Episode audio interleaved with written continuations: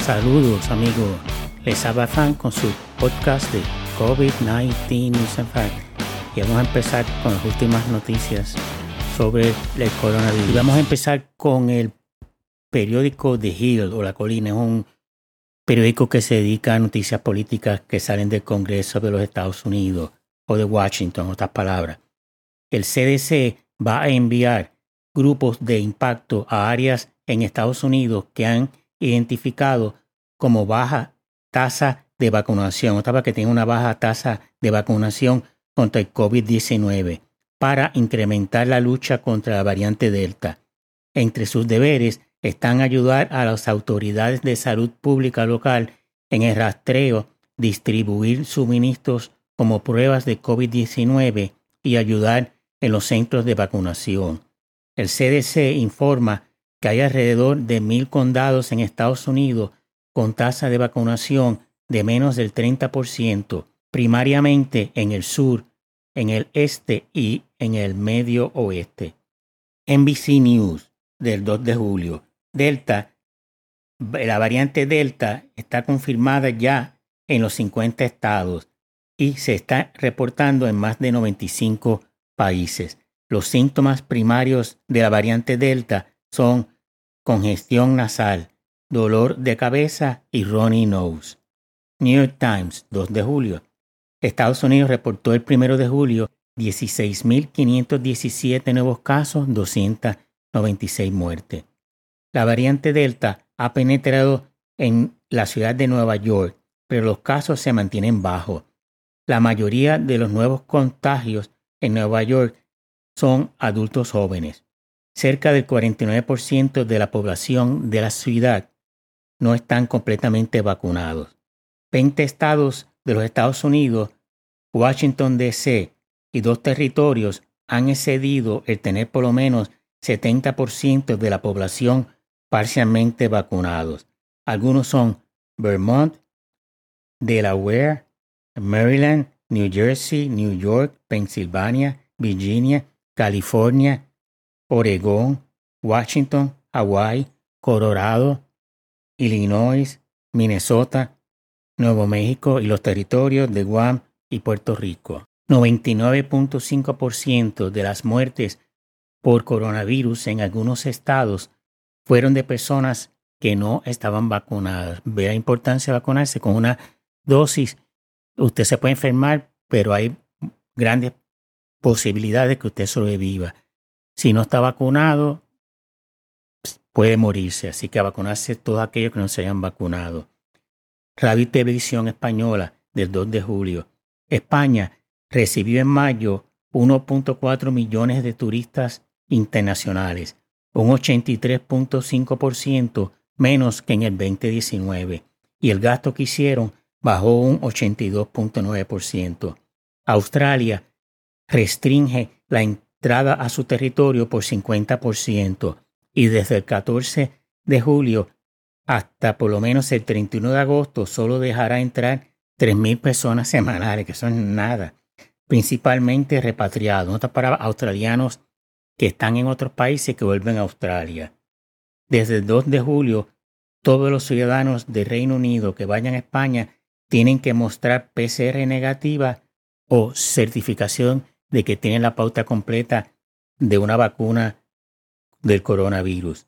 Cataluña, 5.179 nuevos casos, cero muertes, incidencia acumulada de 169,85.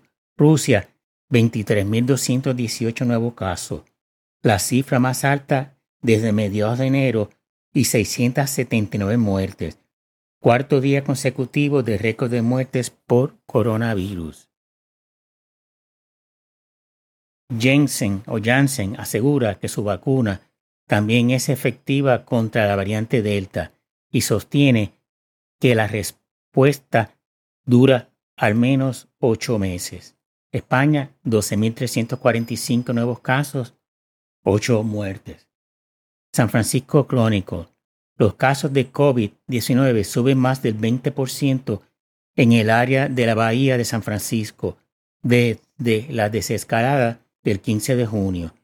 Los salubristas atribuyen el aumento a la desescalada. a que hay un tercio de los elegibles para vacuna no han recibido ninguna dosis y la difusión por el estado de la variante Delta. New York Times del 3 de julio. Estados Unidos reportó el 2 de julio 20.467 nuevos casos, 127 muertes. La variante Delta está causando un aumento en los contagios en Missouri, que de un promedio de 438 nuevos casos en 7 días en mayo 31, ahora promedia 916 nuevos casos en los últimos 7 días. El doble, más del 50% subió eso. Eh, Radio y Televisión Española, el 4 de julio. La incidencia en España en la franja de los 12 a 19 años, 400 casos por cada 100.000 habitantes y casi 450 en la franja de los de 20 a 29 años. Solo han llegado a España en los primeros cinco meses del año 3.2 millones de turistas internacionales. Francia, 3.006 nuevos casos, 17 muertes. Italia, 932 nuevos casos, 22 muertes. Chile mantiene las fronteras cerradas, el toque de queda de 10 pm a 5 am y el estado de excepción hasta octubre. 3.880 nuevos casos, 164 muertes. Hay toque de queda en Portugal desde el 3 de julio en 45 comarcas en el país con mayor incidencia de contagios, entre las 11 pm y las 5 am. La República de Tayikistán decretó el 3 de julio la vacunación obligatoria contra la COVID-19 de todas personas mayores de 18 años. 150 16 personas desalojadas de dos bares en Sevilla por incumplir las medidas de seguridad contra el coronavirus. La curva de incidencia en España continúa ascendiendo y ha vuelto a nivel de riesgo alto por encima de 150 casos por cada 100.000 habitantes en los últimos 14 días. El mundo del 4 de julio. Cataluña, 3.462 nuevos casos. Rusia, 25.142 nuevos casos, 633 muertes. Escasea el oxígeno en Bangladesh. Eso es por el brote que hay por, el, eh, por la variante Delta. Los aficionados españoles, italianos y daneses que quieran asistir a los Juegos de la Eurocopa en Wembley, esto en Londres, en Inglaterra, deben cumplir cuarentena de 10 días a su llegada al Reino Unido, reducible a 5 con un test adicional.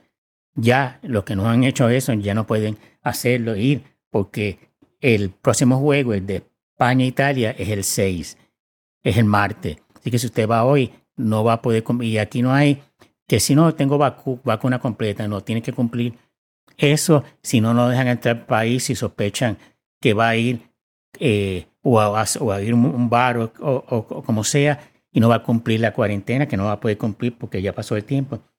Pero sí a la final, que es el 11 de julio. Bueno amigos, eso es todo por hoy. Espero que les haya gustado este podcast. Gracias.